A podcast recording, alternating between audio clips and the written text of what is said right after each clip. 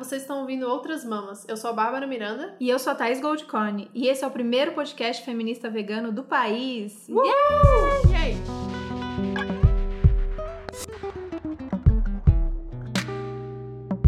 Antes de começar o episódio, a gente queria pedir para vocês entrarem no apoia.se barra Outras Mamas Podcast e ajudar a gente a continuar com esse trabalho maravilhoso.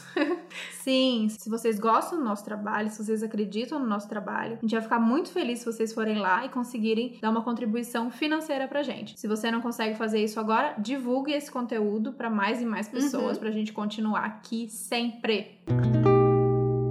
O veganismo é uma forma de viver que busca excluir, na medida do possível e praticável, todas as formas de exploração e de crueldade contra animais, seja para alimentação, para o vestuário ou para qualquer outra finalidade. Essa é a definição criada pela The Vegan Society, na Inglaterra, a mais antiga entidade vegana do mundo. Mas como a gente aqui é rebelde e a gente acredita que o movimento deve sempre rever e olhar pra dentro, eu prefiro particularmente outra definição. Eu, por exemplo, costumo dizer que o veganismo é um posicionamento ético-político em relação à forma como tratamos os animais não humanos na nossa sociedade. O que, que você acha, Babi? Eu acho que essa definição é mais coerente com tudo que a gente fala aqui no podcast, apesar de que eu, eu gosto da definição original, né, que foi cunhada lá nos anos 40 na Vegan Society, de que é do possível praticável, né, porque a gente tem limites muito grandes aí na sociedade, mas a gente pode entrar pra isso mais pra frente nesse episódio. O que a gente quer falar aqui hoje é que vai ser um ABC do veganismo, porque a gente tem muitos seguidores que não são veganas, né, e várias pessoas que são veganas, mas não sabem os termos, e a gente tá sempre falando aqui os termos, né, veganismo, especismo, carnismo, todos esses termos e muita gente não sabe de onde vem, por que, que a gente fala isso, então a gente resolveu explicar. Exato. De repente a gente começou a falar de veganismo junto com o feminismo, mas teve gente que começou a ouvir quando a gente tava falando de ginecologia natural, Uhum. de síndrome da impostora.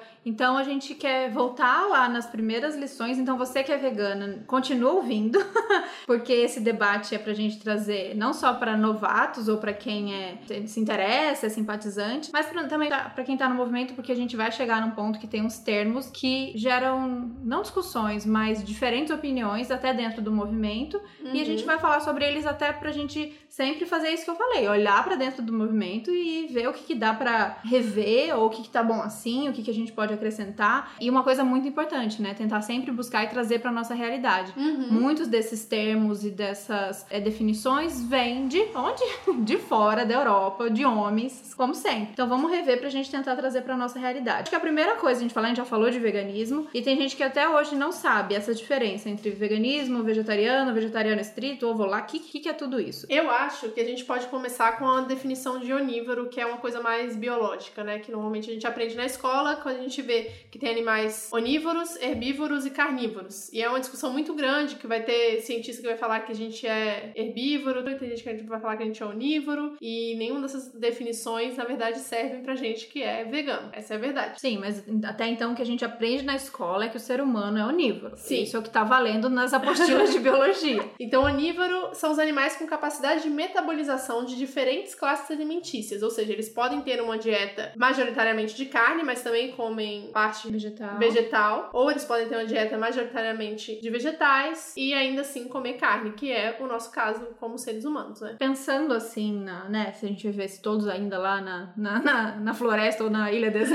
o que aparecer você tá comendo. Você não vai Uhum. escolher, né mesmo? Tá passando ali, apareceu é o que tem, é o que você come. Isso é o onívoro. Mas a gente sabe que a gente não tá nesse contexto e o ser humano tem umas particularidades, né? Umas coisas muito específicas. Por exemplo, nosso sistema digestivo, várias características nossas biológicas são muito mais parecidas com os animais herbívoros do que com os carnívoros, por exemplo. De- e aí vocês podem pesquisar isso, a gente pode colocar. São várias coisas que fazem a gente parecer muito mais quem come planta do que quem come carne. Sim, a piada clássica de ah, mas eu sou muito carnívoro, eu não consigo parar de comer carne, isso tá cientificamente errado, não tem como acontecer. O ser humano não foi feito pra comer só carne, ou majoritariamente carne, né? Como é, por exemplo, os felinos grandes, leões, etc. A gente tá um pouco diferente. Meu dentinho tá um pouco lisinho demais pra isso. Então já falamos de veganismo, falamos de onívoro. Então por que, que a gente tem a confusão com o vegetariano e vegano? Acabou que o termo ficou, pelo menos aqui no Brasil, não sei se isso é em todos os lugares assim, assim, se você pergunta para qualquer pessoa na rua que conhece os termos, vai falar que vegano é aquele que não come nem carne, nem nada, nem ovo, nem leite, nada de origem animal. E o vegetariano é aquele que não come carne, que também não é bem assim. Então, se você for ver na palavra mesmo, vegetariano é quem se alimenta de vegetais. Uhum. Então, a alimentação de um vegano, ela é vegetariana. Mas por ter essa confusão de achar que o vegetariano come leite, ovo e às vezes até peixe, né? Uhum. Porque dá em árvore, tem o termo vegetariano estrito, que aí então é aquele que se alimenta somente de Apenas vegetais. de vegetais, é. E aí as variações disso. O ovo lacto vegetariano, então seria o que a gente fala aí que é o vegetariano que se alimenta de ovo e se alimenta de lácteos. Então ele só não se alimenta de carne. Uhum. Tem variações mil disso. Então tem só o lacto vegetariano, só o ovo vegetariano, enfim. Só que por aí vai. tudo isso diz respeito a dietas, né, Thaís? Exato. Então é do que, que você se alimenta. E o veganismo, ele vem com uma proposta a mais, até pela Vegan Society, de é você não explorar os animais ao máximo. Então, em todos os aspectos da sua vida, não só da dieta. Exato, e aí vai pra tudo mesmo, todas as formas de consumo, então vestuário, entretenimento, cosméticos e por aí vai, não só ter, ter na composição, como formas de usar os animais. De Então, exploração. Então, A gente pesquisa sim pra saber. E é isso. Usando o definição de dentro do possível e do- praticável, não adianta vir com a ideia de que, ah, e se numa situação muito limite. Não existe o e se, existe o que a gente tá fazendo agora e vivendo agora, com as condições que você tem agora. Inclusive, É falamos disso com Jéssica Miranda no penúltimo episódio, né, sobre estoicismo, de que isso não pode ser uma muleta e você não tem que usar nenhuma dessas definições como muleta. O possível praticável é o possível praticável dentro da sua condição atual, da onde você tá vivendo. A ilha deserta não existe pra gente. Se você está ouvindo aqui a gente falando agora, a ilha deserta não existe. Então não tem uma situação extrema em que você não poderá ser vegano ou vegetariano estrito em função da Exato. dieta, porque você não tá numa ilha deserta. E usando o estoicismo de novo, não usando o na medida do possível e do praticável para também ser, ah, sair de casa despreparado e eu tive que comer Uhum. um pão com queijo porque eu tava com muita fome. Sim. É consciência, a gente tem que entender que cada consumo tem um impacto, entender o porquê que você tá fazendo isso, né? Às vezes as pessoas vêm muito com umas perguntas de pode não, ou não pode. Ai, vegano pode, não sei o quê. Não, mas numa situação dessa, vegano pode, não sei o quê. Não é nem essa questão, né? São escolhas e pensar que cada escolha impacta diretamente naquele animal que está sendo explorado. Então, eu, eu acredito que depois que eu me tornei vegana, todas as situações que apareceram, que foram situações difíceis, Uhum. eu pensava ali, na, né? Não tem mais como fazer aquele filminho Aham. de pra trás e pensar naquele animal e pensar em porquê dessas escolhas. E aí fica tudo mais fácil. Óbvio, né, gente? A gente tá falando aqui de decisões com transição, com processo. A gente entende tudo isso, mas a partir do momento que você tem essa consciência, fica tudo mais fácil. Você fala, amor, vou passar uma fominha aqui rapidinho, daqui a pouco eu tô em casa Aham. e resolvo. Ou as malandragens que a gente vai falar já já de como se prevenir desses como é que- Imprevistos. desses imprevistos, dessas armadilhas. E aí, a gente continua falando de dietas, então? Bora. Tem mais duas. Bora que comida é uma parte muito importante da nossa vida. É, na verdade eu acho importante falar, né? 98% do problema de exploração animal é em função da alimentação. Então, se a gente tá falando de uma alimentação mais justa, mais saudável para os seres humanos e para os animais, a gente tem que falar mesmo de veganismo e por que que é tão importante, né? Porque esse é um, a principal forma de exploração que a gente tem hoje em dia, óbvio. O veganismo explora muito mais do que isso, mas a gente tem que entender que esse é o principal problema, né? Então a Sim. alimentação vai ser sempre o foco. Não tem como o vegano sempre vai falar de comida. E eu sempre ouço muito uma coisa assim também. Ai, mas eu até gostaria de ser vegana, até poderia, mas ai, eu acho tudo muito difícil. A bota que é de couro, ter que escolher isso. Gente, não se preocupa. Se você já tem essa consciência entendeu que isso é uma coisa importante a se fazer por posicionamento, pelo jeito que os animais estão sendo tratados, pelo meio ambiente, por tudo que você já analisou e você viu que é importante, foca na sua comida. A gente se Uhum. alimenta cinco vezes, se depender da pessoa, dez vezes por dia. Então são muitas escolhas que você vai ter que fazer por dia e comida envolve afeto, comida envolve social. Uhum. Então é nisso primeiro que você tem que focar. As outras coisas vão vir naturalmente. Você não vai virar vegano num dia, no dia seguinte você vai precisar comprar uma bota, sabe? Qual a Uhum. chance?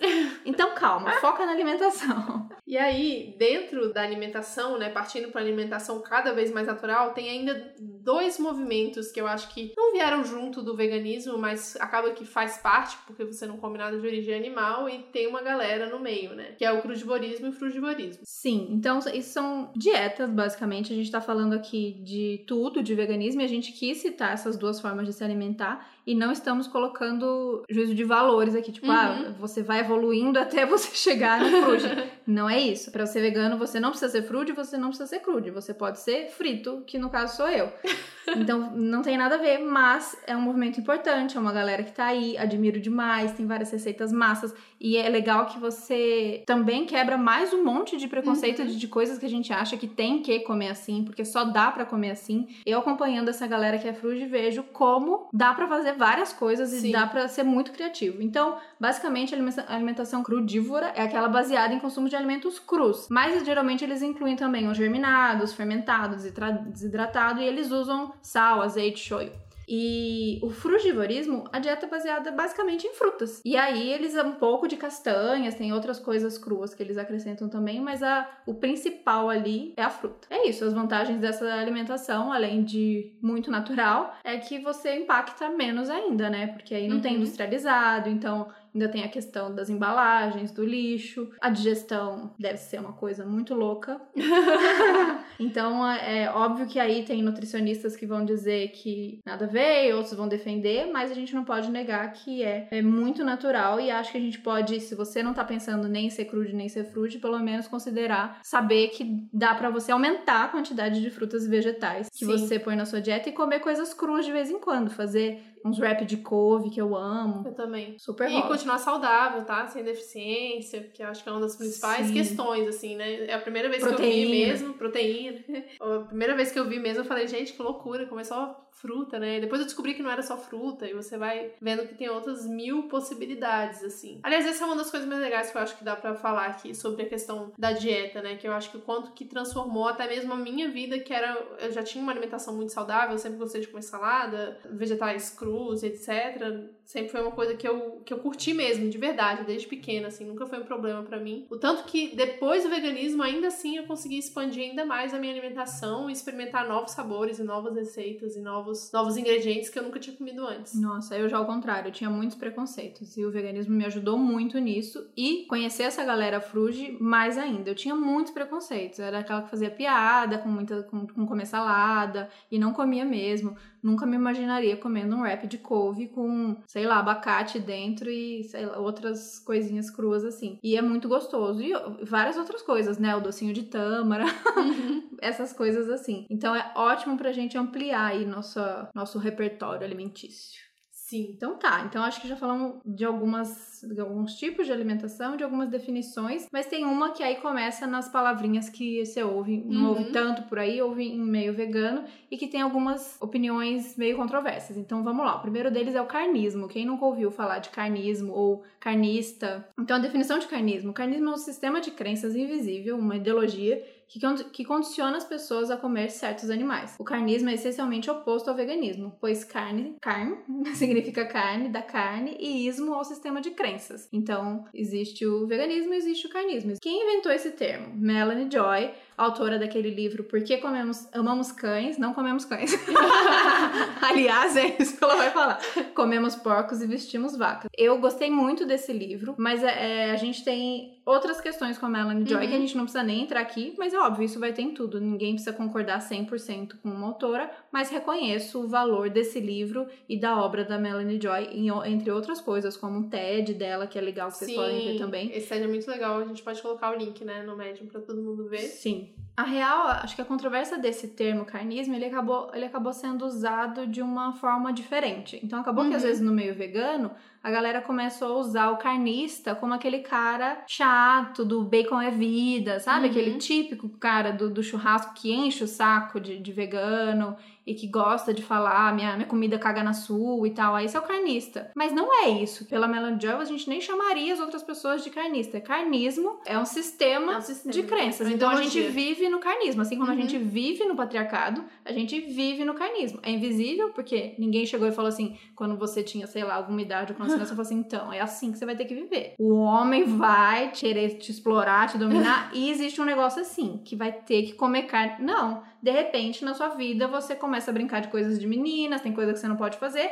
assim como de repente você tá comendo carne e você não sabe por quê. E você acostuma com isso, né? Exato. Então é só, não é com julgamento, não é debochado, não é Uhum. nada disso. É só pra explicar a, o sistema que a gente vive, Sim. que é um sistema carnista. Então é controverso por causa disso, assim. Às vezes a gente acaba, talvez, às vezes eu quero falar alguma coisa tipo, ah, quando eu era carnista, eu ia lá. Porque é a palavra que eu acho que existe. Então eu não tô querendo xingar ninguém, uhum. nem, nem, apontar dedo, nem ser pejorativo. É só para explicar. Como a gente ah. explica, ah. quando eu era onívora, não, segundo a biologia, eu ainda sou. É, se for pensar na, na escola, na, no, nesses ensinamentos. Então acho que não tem uma quando palavra. Quando eu seguir uma dieta onívora, aí faz mais sentido, né? Sim, mas não existe a palavra é. para definir. Assim como existe vegano, não existe uhum. uma palavra, se não carnista, para definir isso. Então eu gosto do termo. Então tem essas questões que a gente tem que tomar cuidado. Tem outras questões que depois a gente pode colocar um texto do Robson, maravilhoso, do Vegana Gente, que ele também disse que usava muito e hoje em dia ele não usa mais o termo. Mas aí, gente, é aula 7. Fica, é. fica aqui, tá tudo bem. Esse daqui é, é o ABC do veganismo. não, não,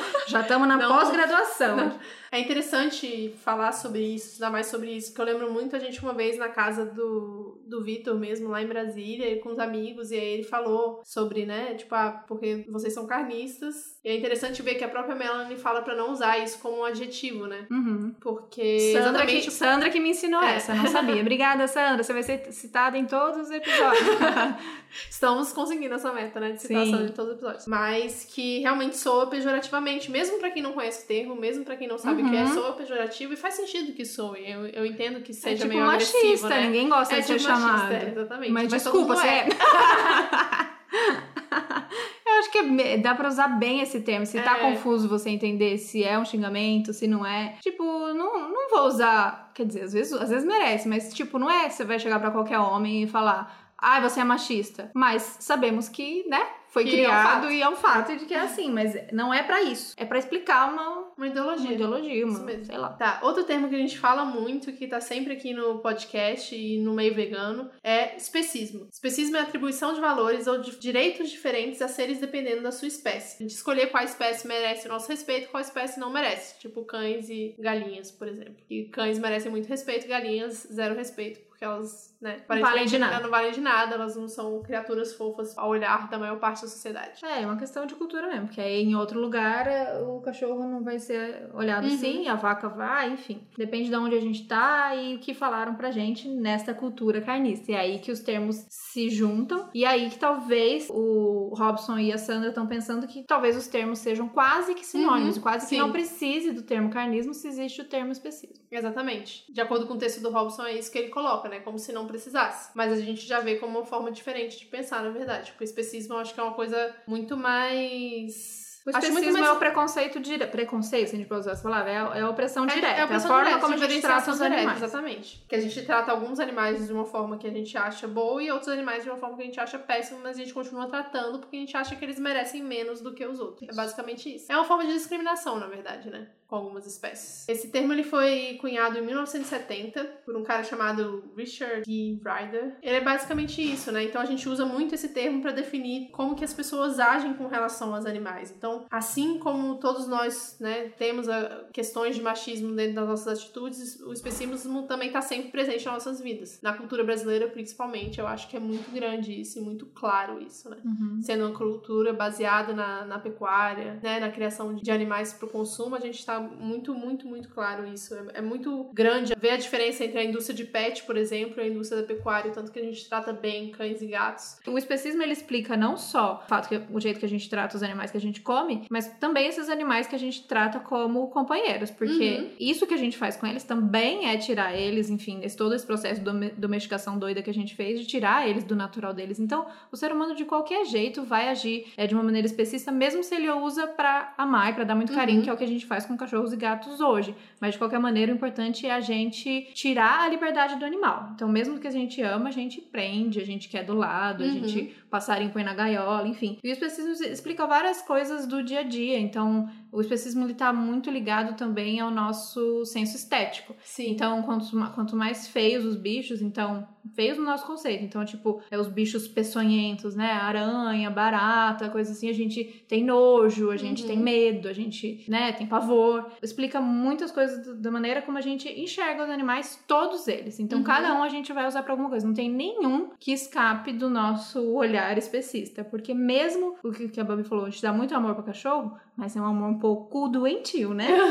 e aí eu acho que vem uma diferença grande, né, do, do especismo pro carnismo, que talvez não, não tenha ficado tão claro assim, é que o carnismo diz com relação ao consumo de carne, né? Exato. Como se a carne fosse o suprassumo da existência do ser humano, é o máximo que a gente pode ter, ou a melhor coisa que a gente pode ter no final de semana é um churrasco. Uhum. Então É. acho que aí é a diferença, né? O especismo ele fala sobre uma coisa De maior todos de todos todas os animais, espécies, exatamente. né? Uhum. Então você tem os animais que devem ser protegidos, os- né, é, no meio da natureza, você tem os animais que servem para consumo, você tem os animais que você cria dentro de casa. Então tem essa diferenciação. O carnismo é diz sobre o consumo de carne, sobre a importância que a carne tem na nossa vida, e o especismo fala sobre a discriminação de todas as espécies de animais. É, porque é muito louco o carnismo se a gente pensar que quando você explica pra uma criança, é muito simples pra ela entender que Uhum. não é legal comer um bicho que você vai lá, Uhum. né, matar daquele jeito bizarro e coisas, sangue, e dor, e grito e choro. É meio natural da gente entender que aquilo não,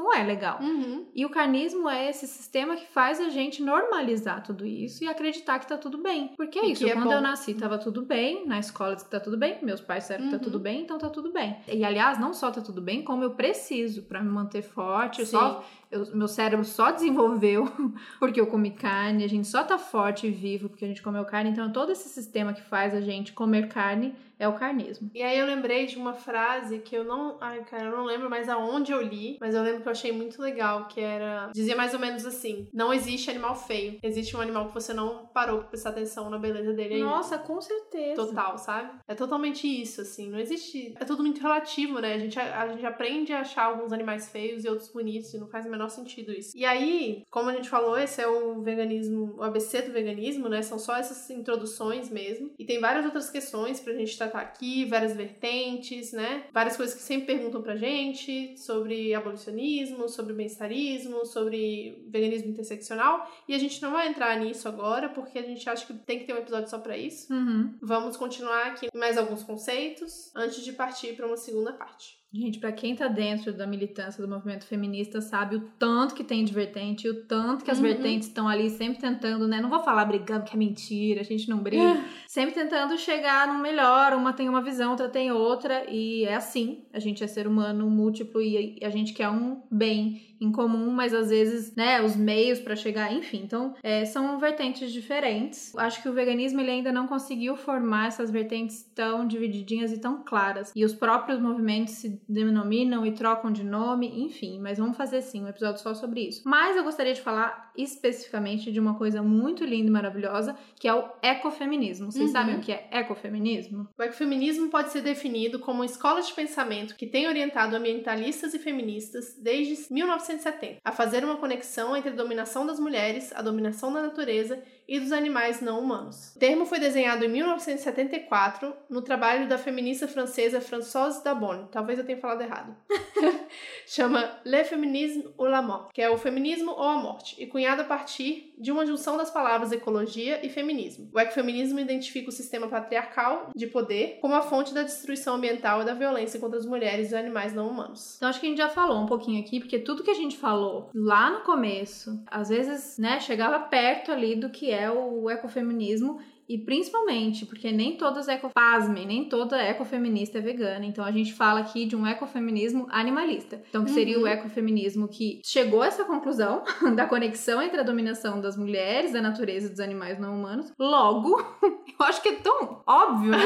Logo, a gente se posicionou contra tudo isso. Então, é, tem trabalhos lindos que a gente pode acompanhar. Se vocês quiserem, a gente vai deixar todas as dicas. Aqui no Brasil tem a Dani Rosendo, Daniela Rosendo, maravilhosa, que tem o livro Sensível ao Cuidado. Nosso sonho é trazer a Dani aqui, então vou falar que é pra se ela ouvir, ela reforçar de, com o convite de que a gente quer fazer um episódio só sobre ecofeminismo. E aí a gente tem que falar do trabalho da Karen Warren, que é uma autora estudiosa do ecofeminismo americana. Não tem tantos trabalhos assim pra gente estudar. Aqui no Brasil a gente pode falar também da Sônia T. Felipe, que tem alguns textos é, sobre essas conexões. Então é basicamente tudo que a gente enxergou lá no Política Sexual da Carne, Uhum. das conexões entre é, a dominação masculina pela, nas mulheres e nos animais, o ecofeminismo entende que isso também tem a ver com a dominação da natureza. Então a gente já falou tanto que os termos, a gente vai falar da natureza e dos animais, a gente usa termos relacionados ao feminino, então é a mãe natureza. Então essas similaridades e a forma como o homem trata a natureza e trata as mulheres e os animais não humanos tem essa base, essa conexão. É isso. É basicamente isso, né? É saber que o patriarcado tá comandando tudo.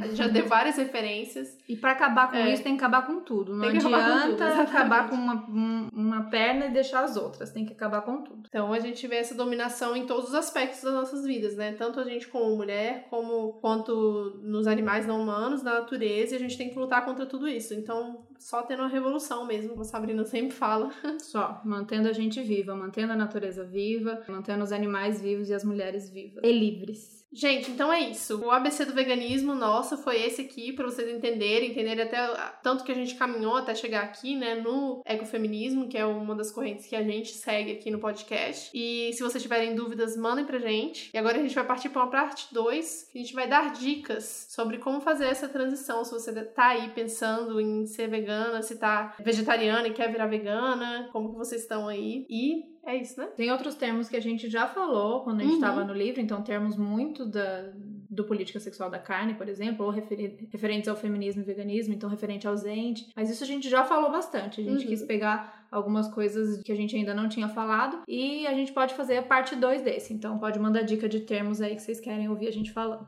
Uhum. Bora para as dicas. Bora.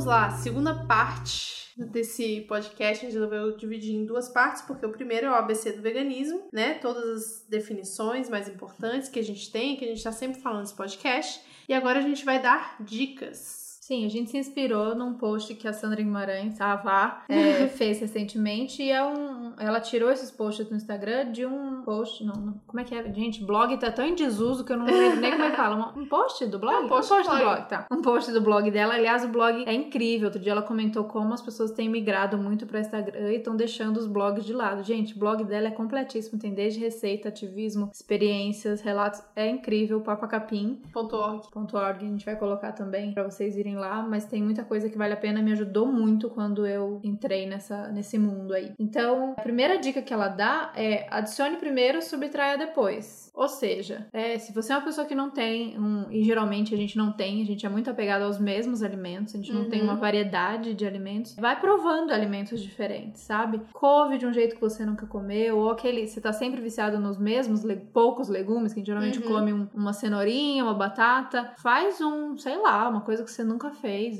pega uma, né, aquelas que não sabem nem dizer qual, um giló.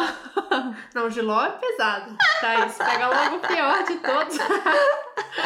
Não, mas pega umas verduras que você nunca ouviu falar, tipo escarola, sabe? Sei lá, a selga. Você não tem costume. Tem umas coisas é. assim que normalmente, no, ainda mais na culinária inhame. brasileira, inhame em vez de, de, de batata. batata. sabe? Umas coisas assim que normalmente a gente não tá muito acostumado, né? Então, é, a primeira dica que a Sandra dá e que eu acho que vale muito é exatamente essa coisa de você incluir mais para depois subtrair, né? Para você que tá em transição, que você tá pensando em virar vegano ou reduzir o seu consumo, ou virar vegetariano, inclui primeiro, depois você subtrai. Essa é uma dica muito boa, pelo menos para mim, eu acho. Eu não sei, porque eu sempre comi de tudo, eu sempre gostei de tudo. Tem algumas coisas específicas que eu não gostava de comer, mas eram normalmente produtos de origem animal, então para mim foi só cortar mesmo. Mas eu acabei incluindo, por exemplo, é, mais sementes, mais castanhas, né? Então, é muita linhaça, essas coisas que tem vitaminas específicas, né? Semente de girassol, uma uhum. semente de abóbora, várias sementes que a gente que não são caras, que são fáceis de achar. Você não precisa comer quinoa e chia todos os dias, uhum. mas tem coisas de fácil acesso, né? Que são baratas, que você pode incluir na sua dieta, que vai deixar ela mais rica antes de você cortar a carne e você acabar sentindo falta dela depois. É, pra achar que você tá comendo menos, né? Então, você se tá você se comia privando. um prato de arroz, feijão, um bife e uma fo meia folha de alface com meio tomate, se você tirar a carne, você vai achar que tá pouco. Então, é sempre ter uma variedade muito louca, colocar várias várias cores. Mas na real, essa dica eu não segui ela. falar aqui do, da minha experiência, que para quem eu já contei algumas vezes, mas para quem não, nunca ouviu, é, eu não tive transição, eu nunca fui ovo-lacto vegetariana, então eu comia basicamente, eu variava entre um junk food e às vezes tentar comer um pouco mais saudável, mais com foco de emagrecer. E aí, de repente, eu me tornei vegana, comendo bacon comendo, é, no dia anterior, comendo todos os tipos de, de carne, muito queijo. Então eu não fui tirando aos poucos e nem fui acrescentando nada. Mas aí eu fui indo, fui indo, deu certo também. Então acho que é uma dica boa para sofrer menos, uhum. mas que a gente saiba que existem várias maneiras de fazer e não necessariamente você precisa fazer uma transição longa de primeiro tira. Tem gente que fala que é isso, né? Ah, primeiro você tira a carne vermelha, uhum. depois você tira o frango, depois você tira o peixe. Não precisa ser assim. Pode ser assim, mas não precisa ser assim. Eu tirei tudo de uma vez e não fiquei fiquei nem mal em relação a, ao físico. Tipo, no começo me deu algumas tonturas, mas acho que era meu corpo se adaptando. Mas logo eu fiquei bem. E de vontade, acho que a consciência veio de uma vez e a, a falta foi uhum. de uma uhum. vez, sabe? Eu não enxergava mais depois de ter tomado a decisão, eu não enxergava mais aqueles produtos como alimentos. E aí foi mais fácil. Bom, então essa é a primeira dica, eu achei uma dica boa para quem tá pensando. É. Vai já as receitinhas que você vê a galera vegana fazendo, já arrasa numa coisa que você vê um prato de uma vegana uhum. que você já acha uma máximo, vai fazendo esses pratos e vai curtindo esses alimentos. Que vocês sabem, a gente já falou aqui no episódio com a Laurinha que paladar é total construído, né? Sim. Então, bora diversificar esse paladar. É, uma coisa que eu sempre falo quando eu tenho contato com alguma pessoa que já que ainda consome carne, que fala, mas aí você vai comer o quê, né? Você não vai comer nada. Um, que o veganismo não é só sobre dieta, exatamente por isso que a gente tá gravando o episódio, pra mostrar que o veganismo é muito mais do que dieta, mas é um dos principais focos, porque é o principal problema do consumo, e é o que a gente faz, né? Seis, sete, 8, 10 vezes por dia, dependendo de quantas vezes por dia você come. E realmente é, é uma coisa importante, né? Quando a gente para pra pensar, a primeira coisa que a gente vai ter de impacto na nossa vida, não na vida dos animais diretamente, uhum. mas na nossa vida vai ser a dieta. Então é, é, compreensível se você, que nem a Thais falou, se você só come arroz, feijão, batata, bife e meia folha de alface e meia rodela de tomate, que você vai sentir falta de alguma coisa quando você tirar a carne da sua dieta. Mas se você, né, começar a adicionar mais legumes, mais vegetais para depois retirar tirar carne, talvez essa. E aumenta essa quantidade de feijão. Ah, é. Tem uma, saindo umas pesquisas aí que o brasileiro tem comido menos feijão Sim. cada vez mais. Assim, gente, feijão. Uma das feijão coisas maravilhosas importante. que a gente tem. Nossa, já foi nos PF que tem aquela bandeja uhum. inteira de arroz. Não critico, amo. mas só um molhadinho de feijão, assim, você vai contando os grãozinhos. Não, gente, taca a colher nesse feijão. Eu gosto de tia, de tia Selma que faz a, faz a cama hum. de feijão. Olha, eu amo a tia Selma, mas isso não tá certo. faz a cama de feijão depois foi o resto das feijão, coisas. O feijão em cima. Muito feijão, mas em cima. Ah, eu gosto de qualquer jeito. Tá, próxima dica. Uma coisa que acontece com certa frequência, principalmente para quem decide, né, fazer essa transição, ou quem é ovolacto vegetariano, é cair na armadilha de comer só massa e queijo, né? Ou massa, ovo e queijo, né? No caso. Muito omelete, Muito sempre. omelete, muito tudo ovo, com muito, queijo. tudo com queijo.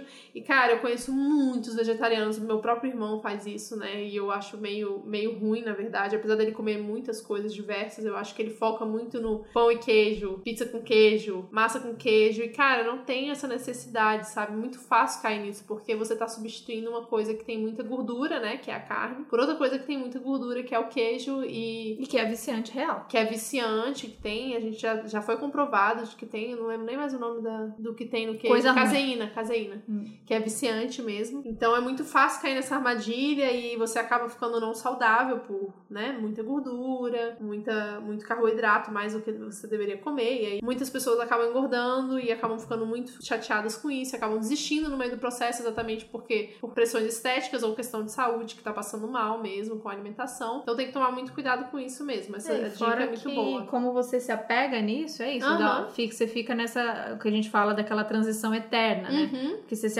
acomoda naquela, porque se você vai no bar, no boteco, no restaurante, sempre vai ter alguma coisa que o recheio é queijo, que o sabor é uhum. é queijo. E você acaba que a mudança ela não é impactante nem na sua alimentação, muito menos para os animais. Sim. Então, não se apegar, né? Não cair nessa armadilha, mesmo que você não faça uh, o processo como eu fiz de uma vez, mas mesmo enquanto você tá ovolacto, né? Porque o ovolacto tem que estar, não ser, uhum. que seja de vez em quando, ou porque você ainda não conseguiu desapegar do não sei o que que a sua mãe faz eh, de vez em quando, ou uma coisa que você ia e comprava. e não ser a base da sua alimentação, massa, queijo e omelete. Sim, e aí é, é importante lembrar sempre, né, que em termos de sofrimento animal, aí saindo da dieta, que os animais sofrem quando eles estão produzindo leite ou ovo pra gente, né? Está mais ainda, porque aqui no Brasil os, os os gados de corte são criados soltos, né? As vacas leiteiras não, elas não ficam soltas o dia inteiro. É, elas estão ali aprisionadas, sendo retiradas o leite delas o dia inteiro. Então é um sofrimento contínuo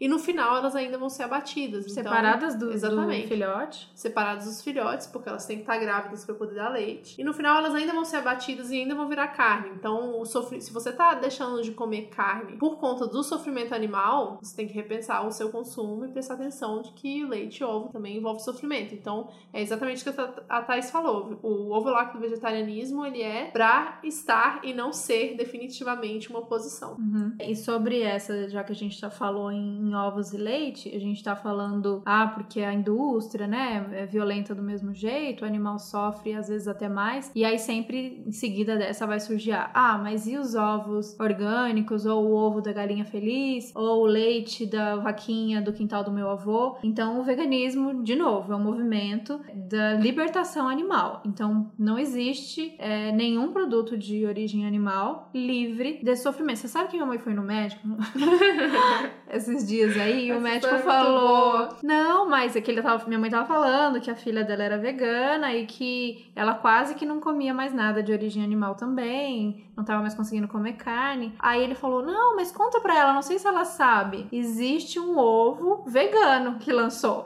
aí minha mãe, ovo vegano vegano que lançou. Aí, enfim, o cara tava falando de ovo de galinha solta.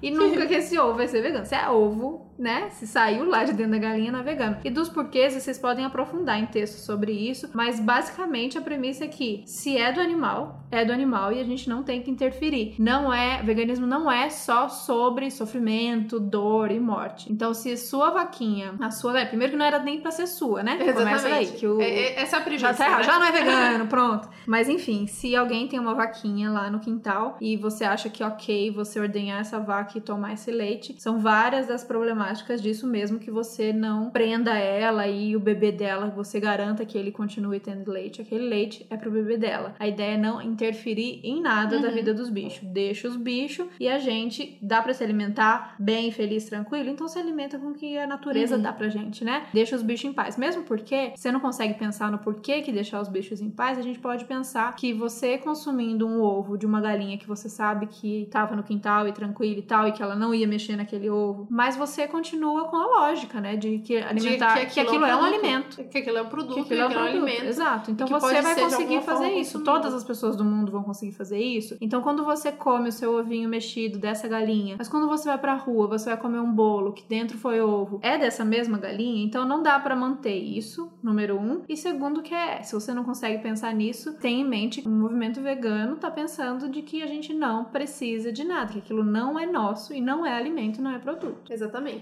E tem várias coisas aí que a gente pode ler que a, a galinha ela bica aquele, mesmo aquele ovo largadinho ali, que não vai ser galado, ela bica aquele ovo para os nutrientes dela, né? Gente, é dela. Ela faz o que ela bem quer entender com ele. Não é nosso e pronto. E vai, tem outra questão: se você tira o ovo da galinha, que teoricamente ela vai chocar, porque o que, que, acontece? Na, na, nas galinhas poedeiras, que elas são criadas só para colocar ovos, elas não chocam mais os ovos. Uhum. Elas foram selecionadas para não chocarem mais os ovos. Então eles foram escolher as galinhas que não chocavam chocavam mais e agora elas não chocam mais. Então, se você por acaso ganhar uma galinha e ela pôs o ovo, ela não chocou, ela é desse tipo de galinha que não entende que ela tem que chocar o ovo. Uhum. Então já tá totalmente desequilibrado. É, a lógica isso, já tá né? toda errada. Você falar da galinha que vive num quintal porque alguém já modificamos, já tiramos, já tá uhum. errado. Já não era para estar tá lá. Então não precisa, a gente não precisa se apegar nessas é, exceções, é, mesmo porque muitas vezes as pessoas que falam isso não vivem essa realidade. Uhum. Então é simplesmente pensar que aquilo não é alimento e uhum. vamos focar na quantidade de coisa que tem no reino vegetal, gente. É coisa uhum. demais pra gente ficar preso nisso. E aí que vem uma dica que eu acho muito importante. A gente tem muito essa coisa de substituição, né? Tipo, ah, em vez de comer carne, o que, que eu vou comer? Um, você não precisa substituir nada. Mas dois, se você tem na culinária, se a gente tem uma culinária como a brasileira, que é riquíssima em vários nutrientes, em vários vegetais, a gente tem uma diversidade enorme de de frutas, verduras, legumes o ano inteiro, por que não aproveitar isso, né? E por que não aproveitar pratos que a gente já tá acostumado a comer Recriar. E recriar em cima deles, né? Com então a certeza. moqueca ela não precisa ser de peixe, ela pode ser de banana da terra. Feijoada. Ela pode ser de, de, pal- de palmito, sabe?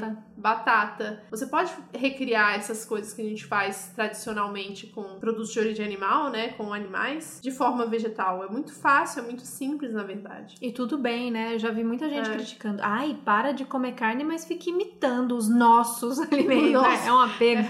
É, Patenteou, e, né? comida. e dos nomes também, né? Que seja linguiça, coxinha, que seja, qualquer dessas coisas, cachorro quente. E aí eu fico pensando, porque é óbvio, né? Como tudo na nossa cultura, nossa culinária ela também veio acompanhando isso. Então todos os estudos, imagina como é que a gente chegou em todos os pratos que a gente come hoje, tanto os caseiros quanto os Uhum. industrializados. Foi tempo em cima de uma sociedade que acreditava, uma sociedade carnista que acreditava que produtos de origem animal eram alimentos. Então óbvio que a gente se dedicou e chegou nos melhores alimentos. Óbvio que não sei o que de queijo é muito gostoso. Uhum. É óbvio que o doce e tal, pudim é muito gostoso, mas porque a gente foi aperfeiçoando até chegar nisso. E aí eu fico pensando, por que a gente não pode fazer isso com a culinária vegana, Uhum. que é o que a gente já tá fazendo? Então hoje tem chefes maravilhosos ou pessoas que cozinham em casa e que fazem coisas incríveis com adaptações é, que ficam tão incríveis quanto ou Uhum. mais, pensando que os alimentos que estão disponíveis pra gente são os vegetais. Então tem cada coisa. Se vocês não acompanham um grupo de, de Facebook ou canais no YouTube que fazem pratos incríveis, tem que acompanhar. É Sim. de babá.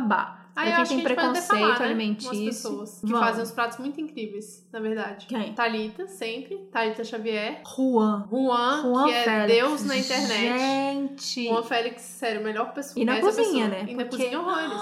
Ele faz cada coisa, vocês têm que acompanhar. A gente promete colocar. Vocês têm que, dessa vez, vocês vão ter que ir mesmo lá no nosso blog, no Sim. Medium, pra ver todas as dicas. É, André, faz uma culinária brasileira. Chefe André. Veland, maravilhoso. E aí no YouTube tem vários canais. Tem Uhum. as meninas do Vilganas, que reproduzem várias coisas bacanas. Tem as meninas do Tá na Mesa Velho. Nossa, são sempre casais, duas minas, né? É, Gostei do padrão. Mas tem muita gente boa fazendo. Tam- Não quero, não quero ser injusta com ninguém. Por isso que eu não queria indicar. tá É Tanto bom. Mas amigo. tudo bem, a gente vai pôr uma lista. A gente põe a lista no médico. Vamos. Que aí eu acho que não vai faltar ninguém. Vamos, mas aí eu que- quero puxar pro lado da minha amiga maravilhosa Ellen Guimarães, que tem o grupo, vocês conhecem, Ogros Veganos, e tem muita comida boa lá também. A maioria das coisas que eu aprendi foi vendo no Ogros Uhum. e reproduzindo. Então de lá surgiu coisas engraçadíssimas, como craldinho, que é um tipo um nuggets de milho, porque a pessoa falou que era um nuggets e alguém falou que não podia chamar nuggets, porque não era de frango. Ela falou assim: ah, então tá bom, então vai chamar craldinho. E aí ficou craldinho. tem aquele bife. Ai, como é que é o nome do bife? Esqueci, que é um bife de pão. As pessoas são muito criativas. Tem o pão de cebola, toda semana tem alguma coisa que bomba e todo mundo faz. Uhum. Então tem muita coisa pra aprender e pra fazer. A culinária é infinita e incrível. Os queijos da Sandra, que a Não, Sandra gente. posta lá, é que não tá aqui, não- infelizmente não tem no Brasil. Infelizmente não tem no Brasil e não tem nem a receita, porque não tem como ter receita, mas são maravilhosos. Sim, é lá em Berlim, né? É. Uma queijaria vegana lá. No perfil dela, ela posta às vezes, depois segue lá Sandra Papacapim. Gente, aqueles queijos, sabe? Bolorado mesmo, coisa mais linda. Queijo azul.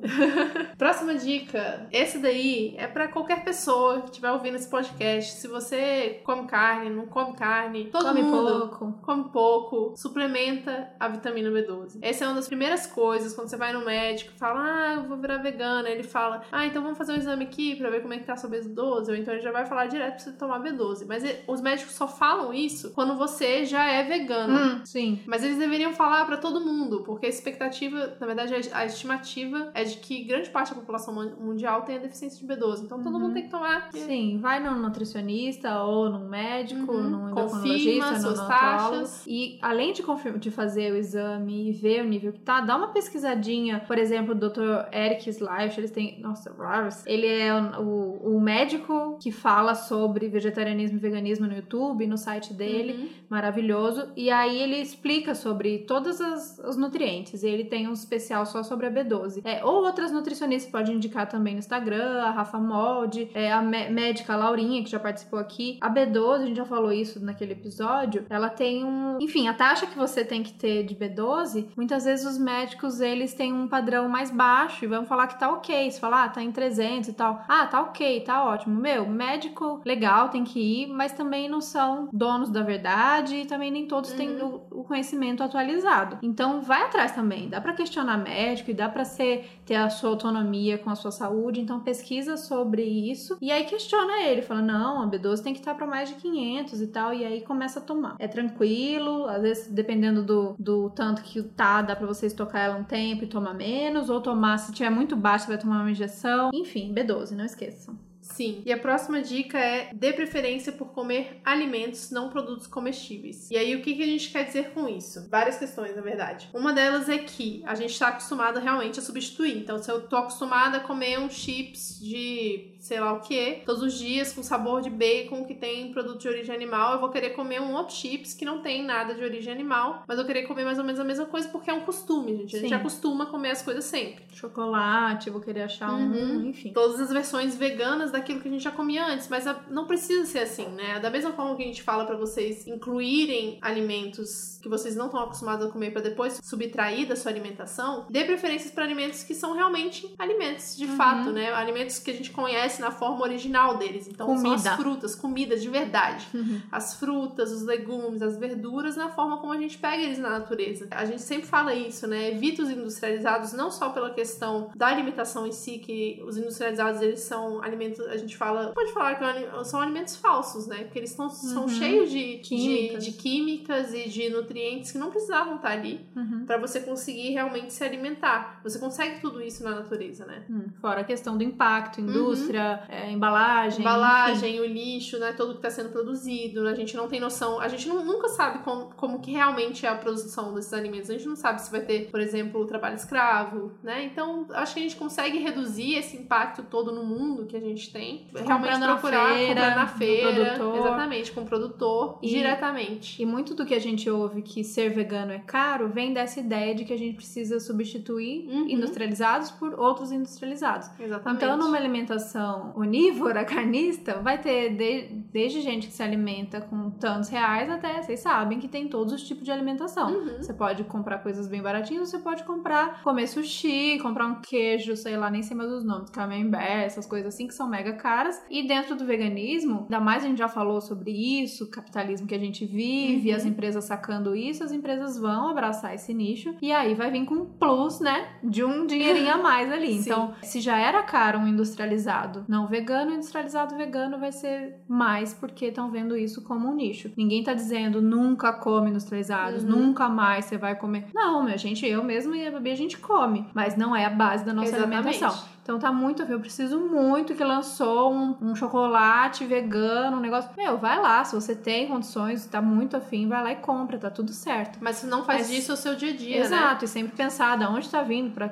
é aquilo, pensar em cada consumo. E aí fica muito mais fácil, muito ma- mais barato e muito mais saudável Uhum. se você priorizar os alimentos. Um belo prato Com de arroz, certeza. feijão, legumes, salada. E muito mais saudável pra todos, né? Aí, citando Ju, comida saudável Sim. todos. Um alimento saudável, um alimento que é justo pra todo mundo que fez parte daquela produção. É um alimento que é compartilhado, que você consegue compartilhar com os outros e fazer junto. E que realmente é saudável pro seu corpo, né? Então, Uhum. o industrializado, ele normalmente não entra nessa lista. Próxima dica é não sair de casa despreparado, sem comer e sem lanche na bolsa. Gente, Essa é a dica número um. valiosíssima. Número um. Número um. Você vai, se você acabou de virar vegano, se você não tem isso em mente, e eu não tinha, você vai se lascar. Eu me lasquei muito, já Ou você vai passar fome, Sim. ou você vai acabar tendo recaída, né? Que Recaída. acontece muito. O que aconteceu comigo, eu tive, Pra não falar que eu não tive nenhuma, eu tive o que eu considero duas. Uma eu cheguei, não cheguei a comer, mas eu comprei, o que deu na mesma, né? Pensando no, no- no No impacto. impacto. que eu causei. Mas o que, que foi? Eu saí de casa sem comer, foi muito no comecinho, sei lá, primeiro, segundo mês. E aí eu bebi muito, bebi, bebi, saí com os amigos, eu fui ficando na rua, fui ficando e não me preparei, não tinha nada, nada na bolsa, nem tinha comido antes. E chegou uma hora que eu estava tão bêbada e com tanta fome, né? Então minha Uhum. mente começou a mandar informações de que eu precisava comer uma coxinha de frango. E ali, naquele momento, eu podia ter fome de N coisas. Mas a Uhum. minha, me- minha mente disse que precisava ser uma coxinha de frango. E aí eu fiquei brigando com aquilo, brigando com aquilo,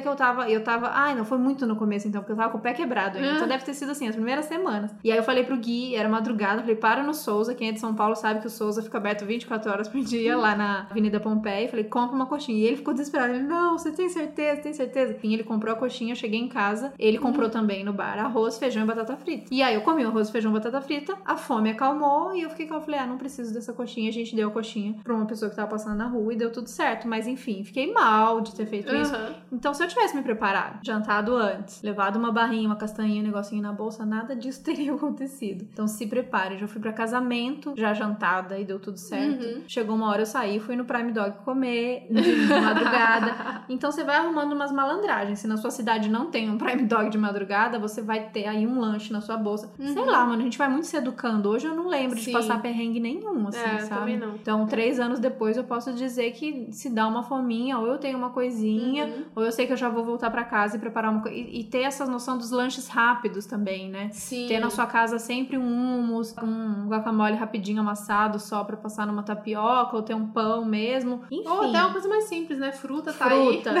É que eu, às vezes, me dá o desespero do salgado. Eu Ah, preciso entendi, de um salgado. entendi. Nossa, pra mim, fruta resolve super. É. Assim, tô com fome, como uma maçã, tá, pronto, acabou. Pra não dizer tô com fome, como uma maçã e só, não. Maçã com pasta de amendoim. Ah, e ajuda, porque tem uma gordura. É, você vai Exatamente. pegando umas malandragens, e isso, eu acho isso muito incrível, esse ensinamento e esse aprendizado que eu carreguei em mim. É entender a sua fome, Uhum. entender o que te deixa saciado, entender o que vai te segurar por tantas horas. Sim. Então é isso, às vezes eu comia uma banana e continuava com fome. Eu já sei que eu posso complementar minha banana com uma aveia, é, outras coisinhas por cima, um cacau, sei lá, uma canela pra me dar força. Você vai entendendo, sabe? Isso que a Babi falou das sementinhas. Uma época, quando eu trabalhava fora ainda, eu andava com vários mini potinhos que tinha semente de girassol em um, chia em outro. É, tinha várias coisinhas assim pra eu dar uma turbinada Uhum. nos meus lanchinhos. Isso é, é ouro também. Sim. E aí, uma coisa importante pra dizer com relação a isso, né? E essas recaídas, todo esse exemplo que a Thaís deu, que na verdade é você ser paciente também e se- saber se perdoar, né? Se você Uhum. tá em transição e você não decidiu cortar de uma vez, ou decidiu cortar de uma vez, mas teve os momentos que você falou, cara, eu não vou dar conta agora, tá tudo bem também. Uhum. O importante é o objetivo final, né? Se você tem em mente que o objetivo Sim. final é você virar vegano e você não prejudicar mais a vida de nenhum animal, porque você tem consciência disso, então massa, você vai chegar lá, sabe? Você vai estar determinada a chegar lá e é isso que importa. Exato. Cai e levanta. Cai, levanta. Tipo eu, é. caindo de patinete.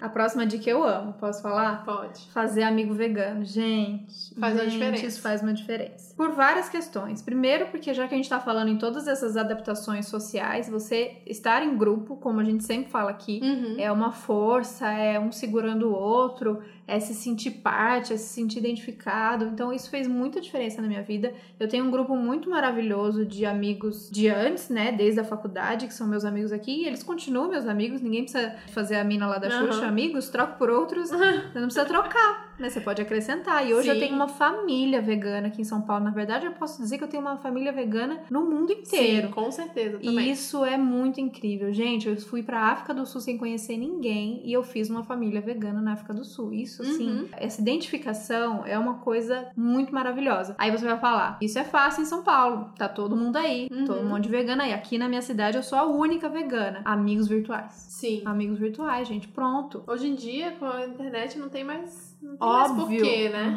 óbvio que é muito esse contato é, real, assim, real. tu- Contato de internet é real, mas contato Uhum. físico, ele é muito importante, ele faz uma diferença, porque, por exemplo, a gente tá falando do rolê, a gente tá falando de Sim. sair todo mundo pra comer de madrugada, a gente tá falando de fazer um piquenique. Eu entendo, eu assumo a, Uhum. a- vantagem que a gente tem estando numa cidade com tantos veganos como aqui em São Paulo. Mas se na sua cidade, por exemplo, tem veganos, vegetarianos, simpatizantes, você só não conhece, então se esforça pra tentar juntar, faz um grupo de WhatsApp, é, marca melhor esquema, marcar os veganiques, os piqueniques pra reunir essa Uhum. galera. Uma coisa que você precisa estar em mente, saber que foi uma coisa que, eu- que aconteceu comigo logo no início. Não necessariamente porque é vegano vai ser gente boa ou vai ter a ver com você, Uhum. ou vocês vão ter os mesmos interesses. Sim. É mais uma, um plus de uma sorte que eu tive de fazer essa- tipo de essa- é, esses É. amigos que a gente se diverte junto, a gente tem essa outras coisas em comum, nosso posicionamento, ninguém voltou 17.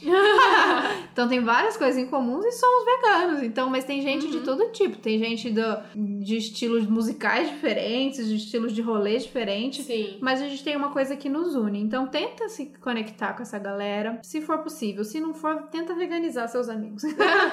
Ou pelo menos, né, tá perto das pessoas que realmente te apoiam nisso. Então forma uma nova Sim. galera de pessoas que vai entender o que, que você tá falando. Porque sempre vai ter uma pessoa que vai dizer, nossa, eu sou a única vegana da minha cidade. Acontece, realmente. Sim. Acho que hoje em dia é cada vez mais difícil, mas ainda acontece. Então se cerca de pessoas que você sabe que vão conseguir te dar essa força, né? Te apoiar Sim. te manter no veganismo. É, né? tem muito isso. A gente percebe muito. Qualquer mudança, acho que a gente tenha grande na vida, a gente percebe muito a maneira como a gente é tratado pelo outro, né? Então, se você tem amigo que, que te zoa de um ponto que não tá legal, você já disse que aquilo não é legal, ou te Uhum. exclui de alguma maneira, ou não te apoia, tenta te boicotar, fazendo, passando, sabe? Ai, que olha que delícia isso aqui. Óbvio que tem brincadeiras e brincadeiras e tem amigos e amigos, mas se Uhum. você sente que aquilo tá te fazendo mais mal do que bem, Mercondo, abraça, agradece e entrega. Não precisa não desse tipo de amizade. Então se cerca, se você não consegue se cercar dessa galera que é vegana e que é parecido com você, é isso que a Babi falou. Uhum. Pelo menos se cerca de quem te apoia. Sim, com certeza. E aí, uma coisa que é muito importante, que eu já falei mais de uma vez aqui, eu acho que vale a pena repetir, é você tornar essa sua decisão pública, né? Às vezes a gente fica com vergonha, a gente não quer ofender as pessoas que estão próximas da gente. Não quer gente não quer- incomodar. não quer incomodar, né? Você acha que alguém vai ficar chateado com a sua decisão de parar de comer carne. Mas é, assumir essa identidade é muito importante para você conseguir determinar o seu espaço, né? Uhum. A sua autonomia, a sua identidade, a sua posição, assim. A partir do momento que você define e fala, não, eu sou vegana, as pessoas não têm... Elas vão poder te encher o saco que for, você já assumiu isso pra sua Uhum. vida, né? Isso como sua verdade. As pessoas não vão, não vão desrespeitar da forma como a gente acha que vão. É, a gente fica nessa insegurança de, ah, eu acabei de tomar decisão. Aí na próxima churrasco eu vou dizer só que, ah, hoje eu não tô comendo, eu tô Uhum. passando mal, qualquer coisa do tipo. E fica enrolando pra É. falar, com medo do julgamento. A partir do momento que você fala, abre um mundo novo de tipo, pode vir crítica, pode vir piada, mas você já tá, você já tá tranquilo com você, Uhum. sabe? Sim. É exatamente isso, aquilo é a sua verdade. E aí muitas vezes a gente acha que vai ser muito pior do que realmente Uhum, é. sim. Você acha que vão te criticar, que vai ser difícil, como é que vai fazer naquele almoço de domingo de família, como é que vai fazer naquele rolê que você faz toda semana com seus amigos. E aí até você tá aprendendo e a sua galera também vai aprendendo. Uhum. Eu sempre conto essa história. Se ela ouvir, tudo bem. Acho que eu ia falar da minha amiga, mas se ela ouvir, tudo bem. Depois deu tudo muito certo, mas é justamente isso. Quando eu contei, é, passou um tempo, ela pegou e falou assim: Ai, eu tô muito chateada que você tomou essa decisão. Nossa, vai ficar muito difícil. Essa semana mesmo eu queria organizar um jantar e aí não deu pra fazer, porque agora você não come nada e tal. Nossa, eu fiquei tão chateada com isso. Hum. Ela nem sabe. A gente nunca mais conversou disso, porque aí naturalmente a gente foi se entendendo. Uhum. Mas na, na hora eu fiquei tão, tão, tão chateada. E aí depois eu fui entendendo que ela também ficou chateada. É como se eu Uhum. tivesse tirado uma parte da amiga dela, Uhum. que era uma parte importante nossa, que era a comida. E ela achou que a gente ia se perder nisso, sabe? A gente faz rolês muito baseados em comida, né? A gente é Uhum. muito comida relacionada ao social e tal. E ela foi aprendendo, e eu fui aprendendo, e deu tudo certo. A gente sai pra jantar, a gente faz rolê junto e tá tudo bem. Então, desse tempo também pra sua galera, pra sua família, se adaptar a essa nova Uhum. você e entender que não é. Porque aí começa no primeira semana, você vai ver, ah, é modinha, Uhum. é, tá inventando moda, logo ela vai desistir, daqui a pouco tá Sim. voltando, as pessoas desacreditam na gente. Talvez, digo até que possa ter a ver com a gente ser mulher. Enfim, Sim, podemos falar muito sobre isso depois. Conforme vai passando semana a semana e você tá ali, e você tá falando sobre isso, você tá estudando, e você tá cada vez mais por dentro do que tá acontecendo, que seu corpo vai ficar bem, que você tem noção dos nutrientes, você tá saudável e você tem o porquê de fazer aquilo, as pessoas vão falando, olha, e não é que ela tava É. firme nisso, e não é que é. que faz um sentido pra ela, que é importante. Deixa claro para as pessoas o quanto é importante pra Uhum, você. sim. E aí as pessoas começam, no geral, a te respeitar, te acolher, te recebe com uma comidinha vegana na casa delas. Sim. No geral é isso que acontece. Vai ter gente resistente até o final? Vai, com certeza. E Pode ter aí, certeza filha, que é sim. isso. E aí entra a questão de você aprender a dizer não também, gente. Que eu acho que é uma coisa que a gente não é ensinado na nossa sociedade, porque a gente, principalmente aqui, eu acho que no Brasil, vai ser uma coisa muito brasileira, eu sinto, assim, pelo Não que eu já sei. percebi. É, De você ser. tentar agradar os outros o tempo inteiro, É. sabe? Da gente, realmente, essa coisa Tem de não lugares que as incomodar. pessoas são mais diretas, né? É. Pare- Aí a gente julga, tipo, os russos, lá a gente julga gro... É, os alemães, franceses. todo mundo acha que é muito grosso, Ai, que é grosso, direto. mas é direto, né? Não, é porque a gente enrola muito, a gente fica dando voltas Não pra quer dizer as coisas que a gente quer, sabe? Não quer magoar ninguém, não quer ma- magoar a mãe, a tia, a avó, e fica nessa de não recusar porque fica com vergonha, sei lá, sua avó faz um bolo especial que ela fazia pra você sempre, aí você chega na casa da sua avó e não tem a versão vegana do bolo, ele ainda tem ovo e manteiga e leite. E você fica com vergonha e acaba comendo, sabe? Sim. É importante a gente saber dizer não, Aí né? você Isso vale não- pra vida, não é só pro veganismo. magoa, você não magoa a sua tia, mas você se magoa, né? Exatamente. Porque se aquilo já tá em você, você vai comer aquele bolo mal, né? Uhum. Então é muito isso do, do aprender que dizer não não é machucar aquela pessoa. Exatamente. Tem jeitos e jeitos de dizer, e acho que se sua mãe te ama, seu tio te ama, seu amigo te ama, você dizendo com a sua verdade do tipo, isso não é mais alimento para mim, muito obrigada, machuca, mas é. isso me machuca e eu não vou aceitar. Mas a gente pode fazer junto uma versão uhum. vegana disso e trazer isso para todo mundo. Pronto, não, não há quem se magoe com isso. Uhum. Ah, porque as pessoas são magoadas, mas aí não carrega para você, sabe? É, você não precisa carregar isso não essa é culpa seu, pra você, é. exatamente. Isso essa é preocupação, seu. essa culpa, essa dor tá no outro, não tá em você. Se você uhum. tem certeza do que você tá fazendo, você acredita que esse é o caminho, é. segura firme. Eu amei que o veganismo me ajudou muito a colocar esses limites, uhum. sabe? Sabe rolê que você vai por obrigação, que você acha que a pessoa vai ficar chateada, um aniversário de uma amiga, mas que naquele dia você não tá bem, você não tá afim, aí você fala, ah, eu tenho que ir. Óbvio, né, que eu não tô falando para ninguém ser egoísta uhum. e escroto, com pensar sempre no outro, mas pensar em você também. A gente tem essa mania muito de agradar e não se ouvir e tal. Meu, liga pra pessoa, não dá migué, não dá desculpa uhum. falar, ah, eu não vou porque é, meu cachorro, não sei o que. Não, fala real, hoje eu preciso ficar sozinha, hoje eu não tô afim de sair. Uhum. E o veganismo me ajudou muito, já que eu ia ter que falar sobre o veganismo, eu falei, olha, não é tão difícil assim falar não para as pessoas, não é tão difícil assim me posicionar. É, hoje eu venho exercitado bastante, assim. Sim, isso tudo para dizer que saúde mental em primeiro lugar e você tem que fazer o que tá no seu alcance, né? Uhum. Tem que fazer o que é possível para você, assim, entender o seu limite, ver até onde você consegue ir. Por isso, por isso que tem essa questão de tipo, não precisa virar vegano de uma vez, mas pode virar vegano de uma vez se você achar que é necessário, porque cada um tem o seu ritmo, cada um tem o seu limite, você tem que fazer o que você acha melhor para você, pro planeta, pros animais, uhum. dentro daquilo que você consegue fazer a cada dia, né? Uhum. É, pensando que é uma decisão que vai impactar diretamente na sua vida e na vida dos outros, é bom que ela seja feita com consciência, mas é bom que a gente também não se apegue nem ao egoísmo de achar, ah, eu não consigo viver sem queijo, nem atropelar, porque se tem uma coisa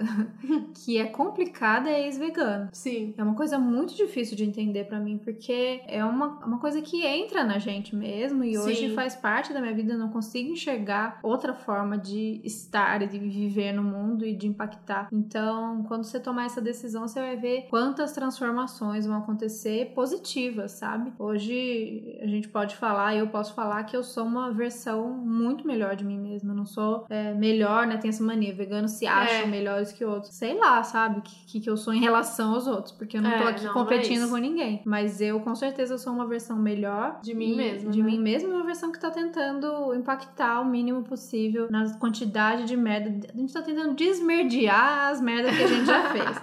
e dá um trampo. Não, ninguém disse que não vai dar, Sim. sabe? Mas quem disse também que conforto e, e, e, né, ficar na zona de conforto leva a gente para algum lugar? Tem que chacoalhar de forma mesmo. alguma. É Chacoalha isso. aí. A gente chegou nesse, nesse momento de vida e no veganismo exatamente porque a gente estava buscando mudança e o veganismo foi uma das respostas que a gente encontrou, né? Uhum. Então, é, assim como é o feminismo assim chacoalhou tanto, o veganismo mesma coisa. Falou assim, olha, tem muita merda acontecendo no mundo, mas eu também uhum. sou responsável por ela e eu posso mudar é, exatamente. É, os meus hábitos e a minha conduta para tentar modificar isso, né? Porque a gente tem a fase de que a gente descobre que tem muita coisa errada uhum. e aí a gente fica reclamando que tem muita coisa errada, porque a culpa é de quem? Das outras pessoas. Do governo, sei lá, do, das empresas, a culpa é de todo mundo. Menos nossa, né? É menos nossa. Óbvio que a culpa é deles, mas tem alguma coisa que a gente pode fazer. E se tem alguma coisa que a gente uhum. pode fazer, é pensar no nosso Sim. consumo. E isso é, é o que levou a gente até fazer o podcast. A gente tá sempre aprendendo, né? A gente tá aprendendo aqui junto com você vocês, montando os roteiros, respondendo perguntas, as coisas que vocês mandam. Então,